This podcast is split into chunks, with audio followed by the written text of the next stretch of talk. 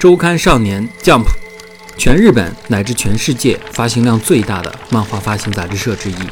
从《龙珠》到《灌篮高手》，从《火影忍者》到《海贼王》，无数享誉世界的漫画作品就诞生于此。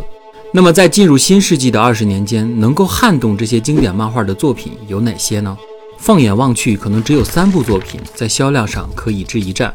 第一部是2005年大放异彩的乐队漫画作品《娜娜》，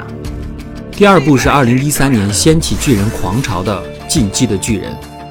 第三部就是我们今天要聊的主角《鬼灭之刃》，还有它的作者雾卡忽视晴。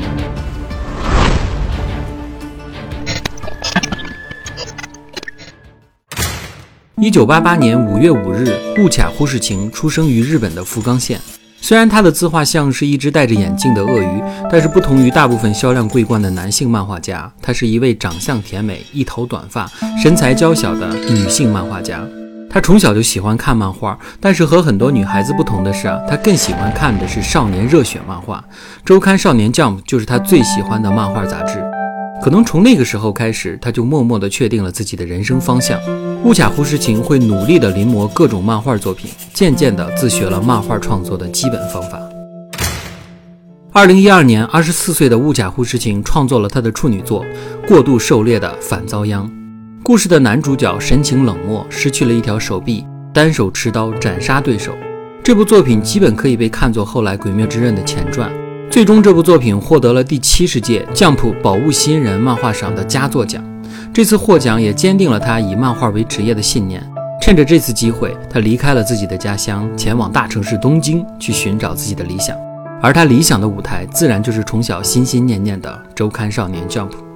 他在周刊少年连续发表了三部短篇漫画，初步具备了创作长篇漫画的基本条件。人生中第一篇长篇连载呼之欲出。二零一六年，乌甲护士晴发表了职业生涯的代表作《鬼灭之刃》，周刊少年 Jump 也同样对于这部作品是非常看好的，惯例给予了卷头彩页的殊荣，并配上了一个响亮的标题《鬼灭之刃》闪亮登场。但是令人没有想到的是啊，在开始连载后，这部作品并没有大受欢迎，基本上就是反响平平的状态。因为相对于其他的畅销作品，可能在读者的眼中，这部作品画工稀疏平常，剧情也缺乏新意啊，导致读者的反响其实并不热烈，连载的情况也显得不尽如人意。在这里要特别提一下周刊少年 Jump 的连载潜规则啊，一般在杂志里连载的作品累计多期后啊，会出版相应的单行本。而这个单行本呢，就会作为漫画是否畅销的重要依据。大部分情况下，如果前几本单行本的销量持续低迷，这部漫画的连载呢就会被腰斩。所以很多漫画都会在前几章迅速的进入主题，进入刺激的战斗场面，以此来拉住读者的眼球，迅速的形成固定的粉丝群体。不免俗的是啊，为了让读者尽快的被自己的漫画所吸引，雾卡忽视情也大幅度的推进了漫画的剧情。第一话呢，就让炭治郎遭遇全家灭门；第六话呢，就完成了斩杀训练；第九话呢，就如愿通过了鬼杀队的测试。乌甲忽视晴以迅雷不及掩耳的速度快速推进剧情的发展，妄图令读者眼花缭乱、应接不暇，然后爱上这部作品。那么，在第一本单行本发行之后，这部作品的销量到底如何呢？《鬼灭之刃》单行本的第一卷发行之后啊，仅仅销售了一万六千册。这在高手如云的少年将普漫画社真是岌岌可危的销量，编辑部也开始对他不再抱有希望。他们评估了这部漫画的销量走势，随时做好了腰斩这部漫画的准备。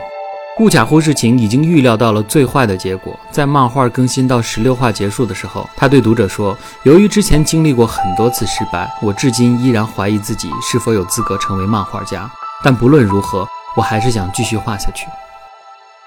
之后的日子啊，乌甲护士晴依然没有任何喘息的空间，加紧努力的继续自己的创作。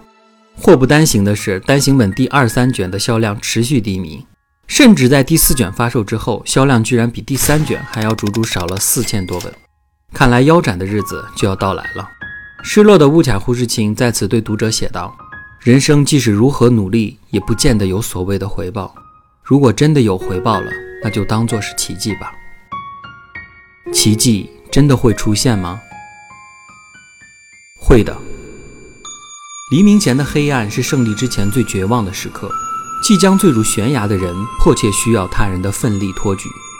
令人没有想到的是，这位拯救者出现了。在面对《鬼灭之刃》的销量低迷，少年 Jump 杂志社决定最后再努力一下。他们找来了一位久未露面、常年歌更新的重度选手富坚义博，来为一位销量低迷的漫画新手加加油、打打气。于是乎呢，他在第四卷单行本的封面上送上了自己情真意切的祝福：希望之于绝望等于憎恨之于爱情。这是我所中意的作品的黄金比率，所以我超级喜欢这部漫画。伴随着富坚义博有力的祝福语，苦于看不到富坚老贼更新的粉丝们，将自己对于全职猎人的感情投向了漫画《鬼灭之刃》。此时的漫画已经进入了蜘蛛山篇，炭治郎即使面对着绝境，也不放弃人性，对恶鬼和人类一视同仁的态度，令无数读者感动，导致这部漫画在杂志社的顺位从十三位飙升至第四位。也是从这个时刻开始，《鬼灭之刃》单行本的发行销量节节暴增。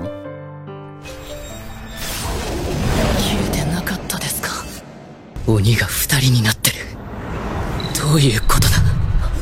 二零一九年，《鬼灭之刃》被改编为 TV 动画登陆电视台，在收视率排行榜上一骑绝尘，迅速掀起了全民追番的热潮，将同期竞争对手远远地甩在了身后，成为近年来最受漫迷喜欢的人气作品。这也成为了我国众多观众首次接触《鬼灭之刃》的最初契机。在动画的加持下，漫画的销量呈现摧枯拉朽之势。二零一九年，《鬼灭之刃》仅用了五个月的时间，销量就轻松突破了三千八百万，一举打破了《海贼王》保持了九年的记录。截止二零二零年上半年，《鬼灭之刃》以累计销量八千万的销量，雄居日本漫画排行榜榜首。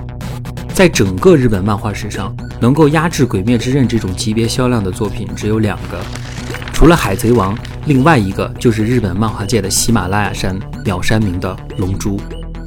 物卡忽视情，还有《鬼灭之刃》。杀疯了！二零二零年五月十一日，《鬼灭之刃》迎来了完结篇。正当所有人期待着雾甲护之晴下一部作品时，日本的媒体爆料，他已经放弃漫画事业，返回了福冈县的老家。究其最大的原因，就是雾甲护之晴作为一名女性漫画家，在这种热血澎湃的漫画创作中，饱受连载的压力。家人都希望他能拥有平凡的生活，相对于举世闻名、大富大贵，他更加希望回归家庭。虽然不能断言乌甲护士晴就此放弃创作，但是短时间内我们可能真的看不到他的新作问世了。但是《鬼灭之刃》那一刻的辉煌，已经永远的定格在了读者们的心中。有的时候，我经常在想，画工并不优秀、前期销量也并不高的《鬼灭之刃》，是如何在人才辈出的日本漫画界杀出一条血路的？仔细感受一下，我想核心的原因其实还是他对于人物的塑造和不同于以往的主角设定。《鬼灭之刃》不论是对主角团队的刻画，还是对恶鬼一派的塑造，都相当的具体和细腻。作为一名女性漫画家，乌卡护士晴将女性缜密复杂的思考模式很好的运用到了漫画的创作中。她突破了传统的价值观，不再继续贯彻友情、努力、胜利的三大热血要素。表面上，主角都是凭借着自身的力量拼搏进取，实现逆袭。然而，他打破了老牌漫画本质上主角血统的胜利模式。在《鬼灭之刃》中啊，炭治郎相对于平凡的属性，给了读者一种得天独厚的亲近感，让读者看到了每个主角背后的无奈心酸与孤独痛苦。尽管鬼是作为邪恶的一方存在，但是他并没有一味的给予批判，而是深挖角色们背后的故事。通过对人性的善恶刻画，让每一个读者产生了极强的代入感。每当一个重要的角色拨动读者的心弦，又被残酷的剧情终结了宝贵的生命时，读者的内心就会产生巨大的情绪波动和长久的情感共鸣。共鸣这个女性作者所带有的特质，终成为了一部漫画成为巅峰的重要因素。我们欣喜于这样作品的成功，也遗憾于它的隐退。希望在未来的某一天，我们仍然能听到漫画中那些来自于共鸣的嘶吼。感谢大家的观看，我是一九五七。如果喜欢我的节目的话，请慷慨你的一键三连。那么我们下次再见。